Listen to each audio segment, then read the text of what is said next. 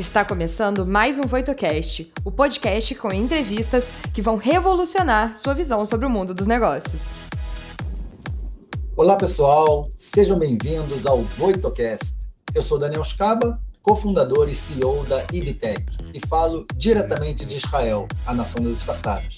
É com grande prazer que acompanharei vocês nessa imersão ao ambiente tecnológico, inovador e disruptivo que temos por aqui. Sempre com convidados experientes e interessantes, e cada episódio diferenciado, visando vocês que adoram o mundo de empreendedorismo e inovação. Nos encontramos no nosso próximo episódio. Olá, sejam muito bem-vindos e bem-vindas. Eu sou a Bárbara, Head de Conteúdos e Inovações na Voito, e vou trazer algumas perguntas do público e os principais insights que vão ajudar você em sua jornada, complementando sua experiência. Nos vemos em breve. E agora, pessoal, eu gostaria de convidar Marcelo Treisman para esse bate-papo sobre as tendências das plataformas digitais, como empreender no mundo virtual. Olá, Marcelo, tudo bem? Obrigado por ter aceitado o nosso convite, Marcelo. Fala, Daniel, tudo ótimo. Um prazer estar aqui com vocês, bater um papo sobre esse ambiente aqui de startup, high-tech em Israel. É, só um pouquinho sobre mim, eu tô, sou brasileiro, carioca, estou em Israel desde 2007, sou formado em advocacia, vim para cá para... Era um sonho desde criança, né, de vir morar em Israel é, com essa dificuldade né, de revalidar o diploma. O direito é uma profissão muito focada no local onde você nasceu, você está vinculado às leis locais e fazer esse move, fazer essa mudança não, é, não foi uma coisa fácil. Eu estou aqui, então, desde 2007, em, eu estou trabalhando na Wix desde Opa. 2011. É, hoje eu trabalho na no departamento jurídico do Wix, eu trabalho, a gente é dividido em alguns times, eu estou dentro do time de compliance de produto, adequação do produto e nosso serviço a todos os mercados, não só o mercado brasileiro, e a parte de privacidade, que é, a, é uma parte, é um ramo do direito, né, a data privacy, super novo, é algo que eu nem, nem não cheguei nem a estudar quando eu estava na faculdade, então é um tema muito em voga ultimamente. No Brasil tem uma legislação também recente sobre isso, mas na Europa já tem uhum. há dois, três anos. Essa é a minha função, eu sou advogado nesse time aqui no. Maravilha. E Marcelo, é, você podia dar um pouquinho, um passo para trás aqui em relação à Wix, porque a, a é, para alguns do nosso público que não conhece, a, a Wix se tornou uma, uma empresa praticamente uma referência no mundo inteiro em relação à construção de websites. Então, você podia contar um pouquinho como essa empresa surgiu e como que ela conquistou esse espaço no mercado mundial? Claro, sem, sem dúvida, sim. É, a Wix foi criada em 2006, ela foi fundada em 2006. A lenda que se fala aqui são três sócios, dois irmãos e um amigo. Eles estavam sentados em numa cidade aqui de Israel, onde eles moravam, Petar Tikva, e estavam decidindo qual seria eles já tinham é, tentado construir um negócio próprio. É, são pessoas que saíram de batalhões de inteligência do exército, é muito comum, né? Pessoas que saem é, desses batalhões de inteligência, que trabalham com tecnologia, eles abrem é, empresas voltadas para tecnologia. Eles já tinham tentado antes algumas outras é, outros negócios. Alguns deram certo, alguns não. Eles estavam sentados na mesa de jantar decidindo qual ia ser a próxima aventura deles é, decidiram e eles falaram: bom, agora que a gente decidiu, temos aqui um nome, a gente precisa construir um site, né, para explicar essa nova ideia, colocar essa nova ideia para o mundo, ter a nossa presença online no mundo. E quando eles foram sentar, eles perceberam que era difícil. Para você ter um site naquela época, você precisava saber alguma coisa é, de código, saber programar. E nessa ideia, obviamente, já tinham algumas é, ideias jogadas no mundo sobre esse conceito, né, de uma forma fácil de você construir um site, e ali eles migraram, antes de começar a empresa que eles tinham pensado, já migraram para essa nova ideia. Cara, aqui tem um grande nicho, né, uma construção de site de uma forma fácil, né. O Wix hoje, o Wix, a ideia dela, a ideia do Wix desde 2006, quando ela foi fundado, é permitir a qualquer um qualquer pessoa sem o menor conhecimento de programação montar um site bonito, com um look profissional e efetivo, que funcione. Sem nenhuma necessidade de programação. É tudo drag and drop, como a gente conhece é, como se fosse uma montar um trabalho em PowerPoint, né? Que você coloca ali o texto, você coloca. Então o Wix é tudo drag and drop. Então só rapidamente falar um pouco da, do timeline do Wix para vocês terem uma ideia. Em 2006 foi fundado. Em 2008 foi lançado o primeiro editor de site, como é o editor do PowerPoint, né, o editor de site drag and drop, que era numa tecnologia que hoje em dia não se usa mais, que era a tecnologia em Flash. Em 2009, a gente chegou a um milhão de usuários. Uau! Dois, é, em 2012, a gente aposentou a tecnologia Flash, eu até posso falar um pouquinho mais sobre isso. Fomos para a nova tecnologia, a tecnologia da internet, né? Você tinha um produto pronto que estava funcionando e em 2012 existiu uma realmente uma decisão estratégica da empresa de, olha só, vamos acabar com isso aqui, porque vai morrer, o Flash vai morrer, e foi uma decisão, hoje olhando, foi uma decisão super acertada. Né? Começamos do zero um novo editor em HTML5, isso foi em 2012. Em 2013, fizemos o IPO, né? a empresa foi listada na bolsa, com isso a gente conseguiu atrair investimento, trazer dinheiro, a gente conseguiu expandir o número de funcionários, né, expandir as nossas funcionalidades, trazer gente realmente competente. Você já 2000... você, tem a, você tem o valor que foi esse valuation em 2013?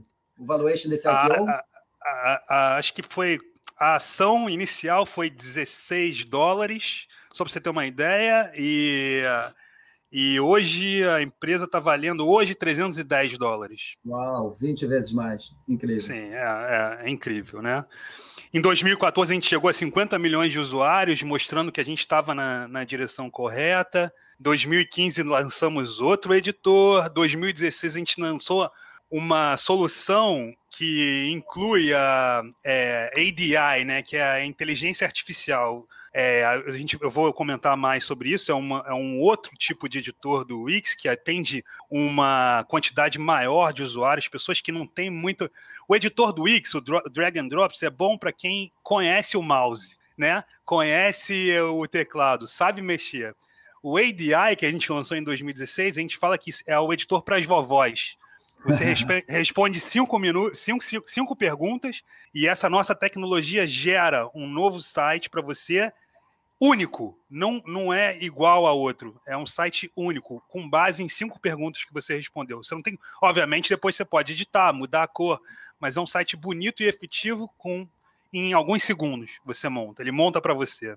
Em 2018 a gente lançou uma nova série de produtos que não era justa, não era necessariamente a construção de sites, mas eram serviços auxiliares. Em 2019 a gente chegou a 150 milhões de usuários e a gente lançou o Wix Code, né, que a gente eu falei, a gente tem o editor, que é para quem tem alguma é, conhecimento de mouse e de teclado, alguma coisa de computador, um, conhece algo de computador, você tem o ADI, que é para as vovós, e em, em 2009 foi lançado o Velo, que é a possibilidade de você pegar a plataforma do Wix e integrar com uma base de dados através aí realmente trazer, abrindo o código do Wix para trazer mais possibilidades, você permitir que o site seja mais profissional, você trazer clientes maiores, né? A gente começou nesse momento a estratégia de B2B. Até então, o Wix era só B2C, B2C. né? Empresa para cliente final. E hoje, do, e esse ano 2021, é. o Wix bateu a meta de 200 milhões de usuários. Hoje, é, no Brasil. Eu acho que não tem... posso, não posso pensar em mais estar na hora certa, no momento certo, né? Que quando veio essa crise, o Covid, você mencionou exatamente com essa plataforma de inteligência artificial para é, qualquer padaria, qualquer lanchonete, qualquer um poder ser o, o seu website. Então, conta um pouquinho que como é que foi a Wix nesse momento de pandemia que deve ter sido uma loucura do lado de vocês? Cara, explodiu. É... Primeiro, a questão, essa questão de você trabalhar remotamente, a empresa começou a crescer uma progressão que eu nunca vi. A quantidade de trabalho aumentou. A gente começou a recrutar pessoas, tem pessoas que eu conhecia há dois meses atrás, né? Que é, fazia parte do meu time, eu só tinha visto ela por, por Zoom. A gente começou a contratar muita gente. Só para você ter uma noção, no, me, no meu departamento jurídico, no início de 2020, nós éramos 12 advogados internos, hoje nós somos 32. Uau! Né? É, por quê? Porque aumentou cooperações, aumentou é, é, campanhas de marketing, aumentou a, a, quantidade de serviços que a gente oferece para o usuário. É, certamente a pandemia é, ajudou a catapultar a Wix aos números que a gente vê hoje, de 200 milhões de usuários. É, e, e, mas porque a gente oferece um serviço muito muito bom e muito fácil. Só, só para dar um, só uma esclarecida no que, que é a Wix, eu a gente falou de plataforma de construção de site. A Wix, desde quando ela, quando ela nasceu, a gente fala que ela era uma plataforma horizontal, né? Era a construção de site. A gente te dava a possibilidade de você ter a sua presença online. Você tinha lá um site com abautas sobre nós, né? Você podia escrever um texto quem era você, uma parte que era contato e uma parte que você falava dos seus serviços. Era isso, a internet era isso lá atrás. Com o tempo, a Wix, em cima dessa plataforma horizontal, a gente começou a construir as verticais. O que, que são as verticais? São produtos e serviços específicos para cada nicho. Como assim? Por exemplo, a gente lançou o e-commerce. Então, com um simples drag and drop, você puxa uma loja efetiva, um sistema de loja efetiva para o teu site. Né? Você vai ter uma galeria com produto, a descrição de cada um, o teu visitante vai chegar, vai poder clicar no produto, aumentar, é, ter a parte do checkout. A gente oferece uma integração com diversos é, processadores de pagamento. Então, cara, num drag and drop você tinha uma loja. Além do, do stores, né, do Wix Stores, a gente lançou o Wix Music. Então, você trabalha trabalha com música, é uma banda, um drag and drop, você colocava um player e podia vender as tuas músicas sem a menor necessidade de programação. Você faz o upload, vincula o teu site com é, algum processador de pagamento e dali, cara, é né, uma direção é, ótima e correta para o sucesso. Wix Restaurante, mesma coisa. Imagina hoje em dia, um cara tem um é dono de um restaurante, você usou o exemplo da padaria. Cara, ele tem contrato, ele quer realmente ter um site. Hoje em dia você precisa ter, né, um site, você precisa aparecer na internet. Ele precisava contratar um programador.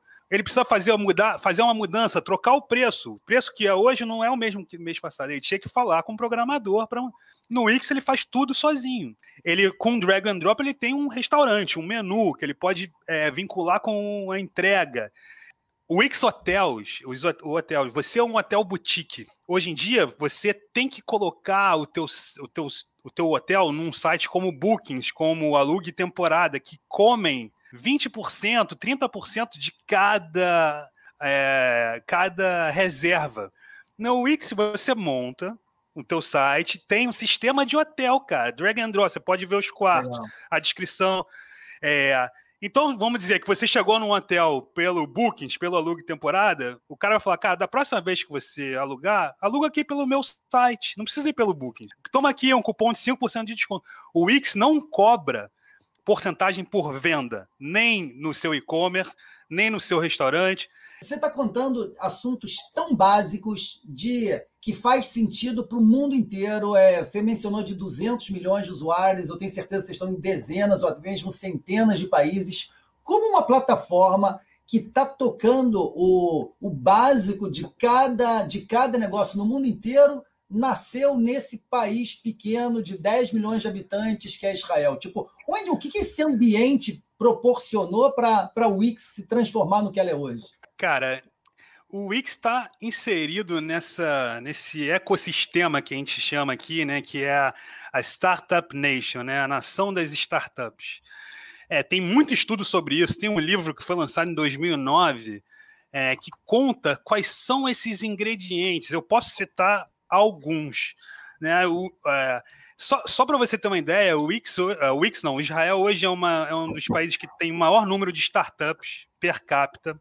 o maior número de engenheiros per capita. O país, o terceiro país, depois de Estados Unidos e China, que tem o maior número de empresas listadas na Nasdaq. Como que um país de 8 milhões e meio, 9 milhões de habitantes consegue é, ter esse sucesso nesse, nesse é, ambiente de high-tech? Então, só para citar alguns é, que eu me lembre né, do livro, e é, e, e, vou depois emendar em outra coisa, mas é, são, eu acho que são cinco ingredientes principais né, que formam esse ecossistema. O primeiro é educação.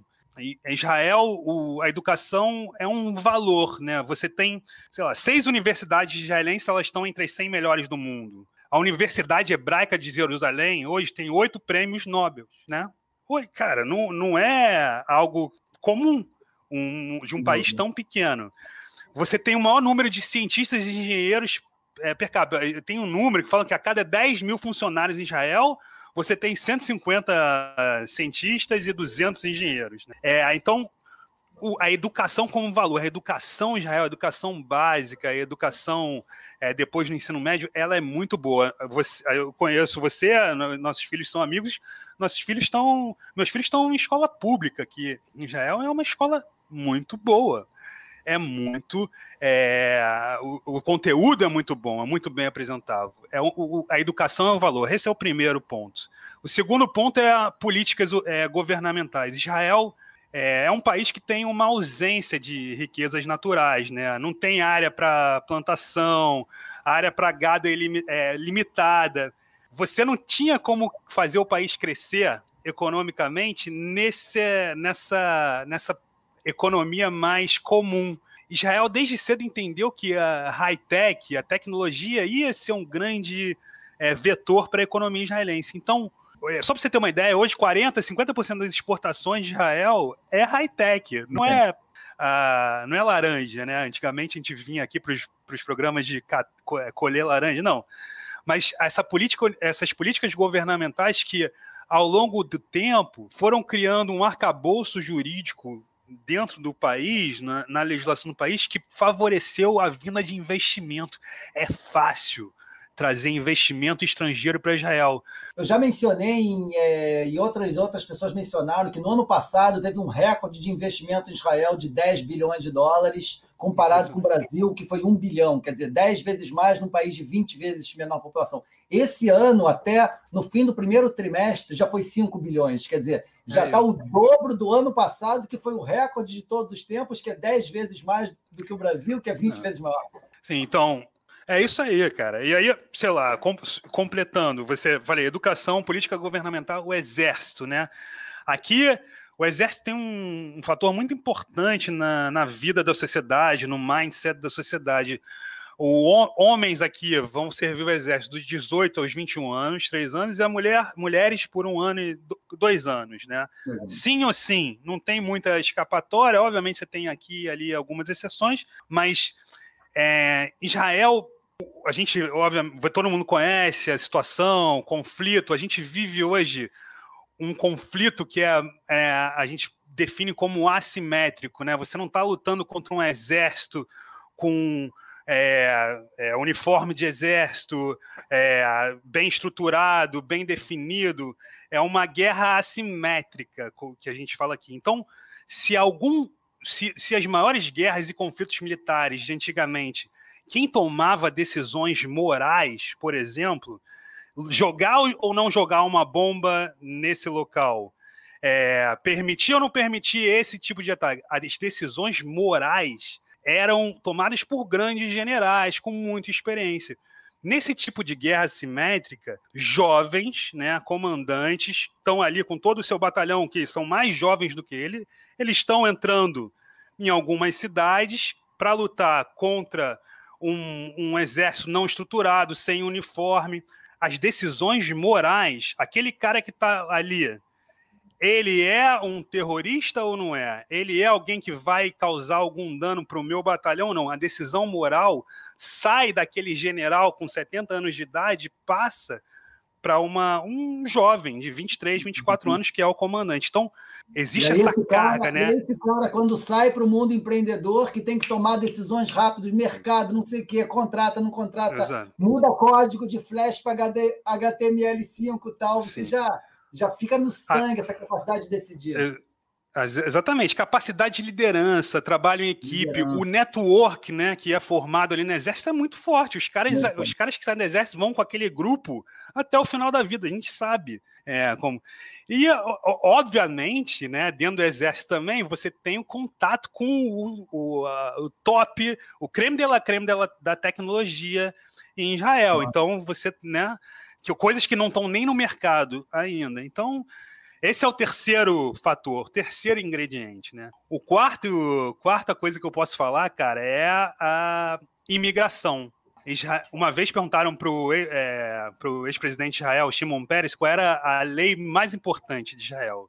Ele falou que a lei mais importante de Israel, e eu concordo com ele, é a lei do retorno, que é a lei que permite todo judeu que tem até a terceira, terceira geração é, judeu, né, se teu avô é judeu, você pode imigrar para Israel, vir morar em Israel, você ganhar algum, algum muitos é, direitos e benefícios.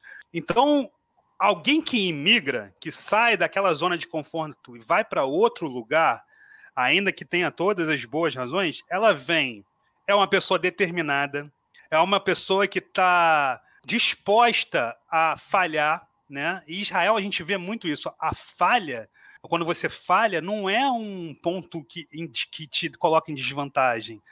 É, se você vai pegar um investimento, ou se você está fazendo uma entrevista de emprego, você comenta alguma falha, é algo que é bem visto. Cara, se esse cara falhou aqui, ele tem a capacidade de aprender, então isso ele não erra mais né? É uma vantagem. Algum cara que tentou, falhou e tá aí, entendeu? Botando a cara. Isso a imigração dá muito, né? E eu queria dar em relação à imigração um outro ponto puramente financeiro, Marcelo. Se você olhar o seu caso, você mencionou, por exemplo, que os seus filhos, os meus filhos, é, que estão numa escola pública, é, no fim da escola pública, digamos que eles iriam para a faculdade, que são que ela não é de graça, mas ela é muito subsidiada, praticamente grátis. Só então que ele vai virar. Então, olha o seu caso. Você já chegou no Brasil como um advogado e hoje aqui você está aqui trabalhando, pagando impostos pelo é, pro, pro país. Se você tivesse nascido aqui, você teria recebido 18 anos de ensino básico grátis, pago pelo país, faculdade praticamente grátis, pago pelo país, três anos de exército, que é um, esse ensinamento que você mencionou antes, pago pelo país, quer dizer, você teria 25 anos de investimento do país financeiro para se transformar no Marcelo que você é hoje. E na imigração, receber um Marcelo educado, com experiência de advogado do Brasil, pronto para trabalhar e pagar impostos para o país. Quer dizer, também no aspecto financeiro, a imigração é incrível para o país. É incrível. E não só isso, porque a gente chega com a cultura, com a cabeça do local da onde a gente veio, que o israelense não tem. Né? É e, a, e, o idioma, óbvio. E o idioma. Então, modéstia à parte, não precisa ser eu, mas se não tivesse um brasileiro aqui, é muito difícil para uma empresa, qualquer que seja, navegar no que, que é o Brasil, né? Entender a cabeça. É, muitas vezes eu tenho que, né, calmar, cara, é assim, calma, vai escrever, o cara não responde. Tem, tem alguns problemas no Brasil, a questão do horário, a questão do uhum. jeitinho, a questão, o brasileiro, eles é uma impressão, né, daqui do gênero. Nunca fala transparente que não dá ou que não quer. Sempre, né? E aí eu, eu já falo, o cara não quer, não, nem adianta. Não vai. Ele não, ele falou para mim para ligar, para ligar semana que vem. Não liga. Não liga, vai Olá, perder teu tempo. Estamos esperando é. o quinto mandamento. Qual é o quinto mandamento? Ele fala também no livro, o quinto ingrediente é uma palavra israelense chamada chutzpah, que é difícil, não tem uma tradução perfeita para o português, mas é a informalidade, né? Israel tem essa questão, apesar de ser ter, ter a base no exército, é dentro do trabalho, do mundo profissional, é anti-hierárquico. Eu já vi é, pessoas falando para o chefe, sabe? O cara tá apresentando numa reunião, alguma coisa, o cara fala assim, cara, vai dar M. Não faz isso. Não faz, porque. E, e, exi e existe essa abertura, né?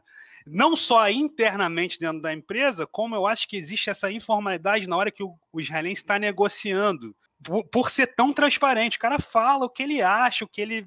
Quando, né, não tem muito senão, não tem muita formalidade. Essa questão, é, da hierarquia, essa questão da hierarquia tem um ponto bem interessante aqui em Israel, porque aqui em Israel, para o público brasileiro que não conhece, as pessoas têm que também, durante a reserva, durante quase 20, às vezes 30 anos, que também tem que continuar indo para o exército. Então, o que acontece em muitos casos que é, você é meu chefe no trabalho. Agora, quando a gente vai junto pro, lá para o serviço da reserva, eu posso ser seu capitão, porque eu era seu capitão no exército. Quer dizer, então, opa, a hierarquia não, não, não existe mais, se tornou uma coisa horizontal, porque aqui você é meu chefe, lá seu capitão, e ali eu entendo de outra coisa, e acaba quebrando isso, e essa informalidade, de fato, é, vai muito. Eu queria voltar um pouquinho para você, é, Marcelo, como advogado, porque se a gente olha os advogados no Brasil, é, tem o pessoal que está trabalhando nos grandes escritórios de advocacia, ou mesmo até em pequenos, e se estão trabalhando, o sonho talvez do advogado é trabalhar numa grande corporação, seja multinacional ou seja brasileira.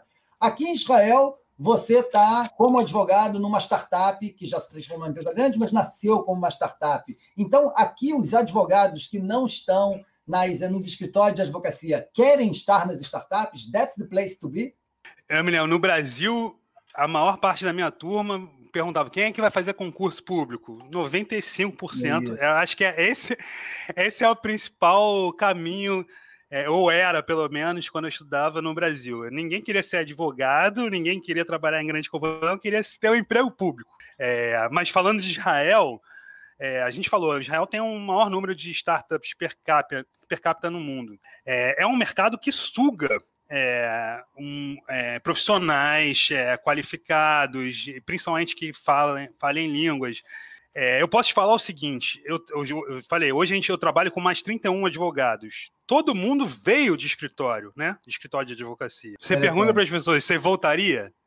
Você ah. voltaria? Ninguém. Eu não consigo mais enxergar. Eu não consigo, eu não falo nunca, nunca fala nunca, né? Mas é, eu não consigo me ver hoje em dia voltando para um escritório, aquele, né?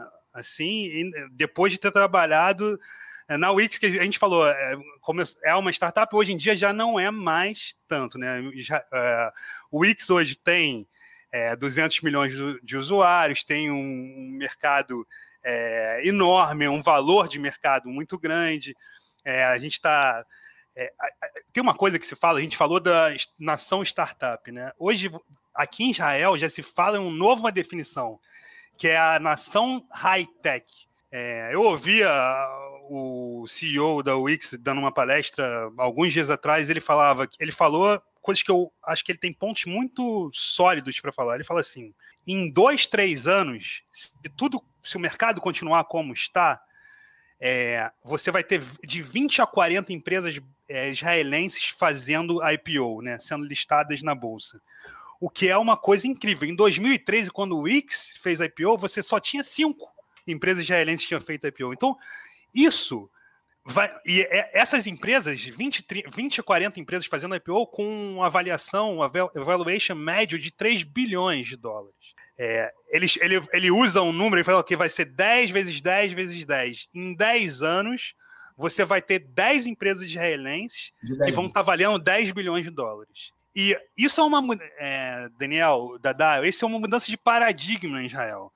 Porque quando a Wix nasceu em 2006, a maior, o mindset, né, a, a, a ideia, do, a mentalidade era eu vou fazer alguma coisa que vai explodir, eu vou vender. A, as empresas, os investidores queriam sempre que a, a, o, a direção, o CEO, saísse de Israel e fosse morar nos Estados Unidos. Era inconcebível né, você ter a, tu, o teu headquarter, né, o teu esqueci como é que traduz isso para português, em Israel, tinha que estar nos Estados Unidos. A matriz em Israel. E existe essa, existe essa mudança. Então, cara, imagina se você vai ter 10 empresas valendo 10 bilhões, produzindo tecnologia com a matriz aqui, o que, que isso significa para o mercado interno é. de Israel, em número de emprego.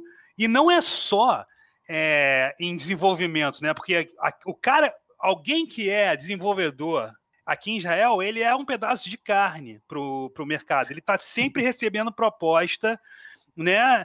É, vem para cá, vem para cá, vem para cá. O cara que é um. Não precisa nem ser o melhor. O cara que tem alguma noção, porque existe uma demanda muito grande. Muito grande. Mas eu não estou falando que é só para esse nicho de profissional para todo o resto, porque uma empresa ela precisa parte de marketing, venda, rede social, ah, olha, olha, olha quanto é, é, vaga você está abrindo, né?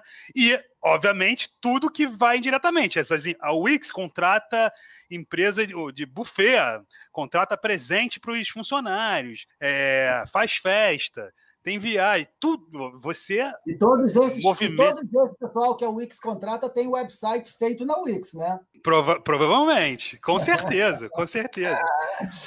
Marcelo, é... olha, como que depois dessa nossa conversa, o, no, o, aeroporto aqui em Israel vai estar cheio de brasileiro, hein? Porque o pessoal vai querer vir, hein? Eu vou passar teu telefone para a galera, não se preocupe. Maravilha. Marcelo, querido, muitíssimo obrigado de bater esse papo aqui com a gente. Para o pessoal que não sabe, eu e o Marcelo, além de, de ótimos aqui parceiros, o Marcelo é um grande, grande, grande amigo. Um prazer imenso ter aqui você aqui com a gente, Marcelo, contando Pô, essa sua experiência. Cara, prazer foi meu, cara. E um grande abraço. Quando vocês precisarem, estamos aí. Maravilha, querido. Abraço grande. Beijo grande. Tchau. Bye, bye. Bárbara, cadê você? Olá, pessoal. E olha, esses insights, meu Deus, que assim, deu vontade mesmo de arrumar uma passagem, correr lá para Israel só para conhecer. Vamos fingir que só por causa da pandemia eu não estou indo, né? Vamos fingir que é o único motivo. Mas o sonho está aí. Um dia, com certeza, eu tenho certeza aí que vou conseguir fazer uma viagem, conhecer esse ecossistema único e incrível que é em Israel. Com certeza. E aí, o principal insight que eu consegui tirar de hoje, e eu acho que todo mundo captou também, foi essa questão dos cinco ingredientes aí para o ecossistema inovador de Israel, né? Então, assim, enumerei todos aqui. Primeiro, a educação como valor. Segundo, as políticas governamentais, então, realmente o governo dar um enfoque a esse lado. É, a questão do exército com as decisões morais e tudo mais. A imigração, e, por fim, aquela questão da informalidade, né? Também não vou arriscar aqui a palavra, mas essa questão da informalidade. Isso aí. Como que é? Rutspa. Rutspa. É, pronto, isso, foi. Muito bem. Então, esse eu achei um, os cinco ingredientes realmente que, se a gente parar para pensar, a gente começa a entender melhor, né? Por exemplo, essa questão da imigração. Hoje a gente ainda vê muitos países no mundo com extrema xenofobia, realmente com essa aversão à vinda de outras pessoas, e isso limita também a questão da cultura, da pluralidade, da diversidade que aquele país poderia obter. É, além também né, desse comentário que ele falou, que lá em Israel é uma, tem maior número de engenheiros e startups por per capita, então é um dado muito interessante que realmente uhum. mostra essa questão da educação. É, e a questão também do que, que as pessoas querem né, dentro do país. Ele falou que aqui no Brasil a maioria geralmente busca um concurso público, alguma coisa mais certa, sendo que lá em Israel muitas vezes o sonho é, é diferente, né? Realmente entrar ali no mercado, se envolver com startups, com empresas e ter uma experiência muito mais diferente, assim, focada para esse lado da inovação e tudo mais. O que também mostra, né, uma, um ponto de melhoria aqui na nossa estrutura. Por que não a gente inovar dentro das estruturas governamentais também? Sem Isso mostra que a gente ponto. poderia trazer esse ponto também e, e é, realmente estimular mais o empreendedorismo, mesmo com concursos públicos e tudo mais. E assim, para mim foram insights muito valiosos, Daniel. Muito bom, para mim também foi ótimo, Bárbara. E olha só, pessoal, eu queria de novo agradecer a você, Bárbara, ao Marcelo, por ter estado aqui com a gente e por vocês, por terem nos acompanhado nesse mergulho ao mundo das plataformas digitais. Um abraço grande. O que você achou do episódio de hoje? Não se esqueça de dar o play no próximo e nos seguir na sua plataforma de podcasts favorita para não perder nenhum episódio novo. Ah, você também pode nos seguir nas redes sociais. Os links estarão na descrição desse episódio. Nos vemos em breve. Até lá!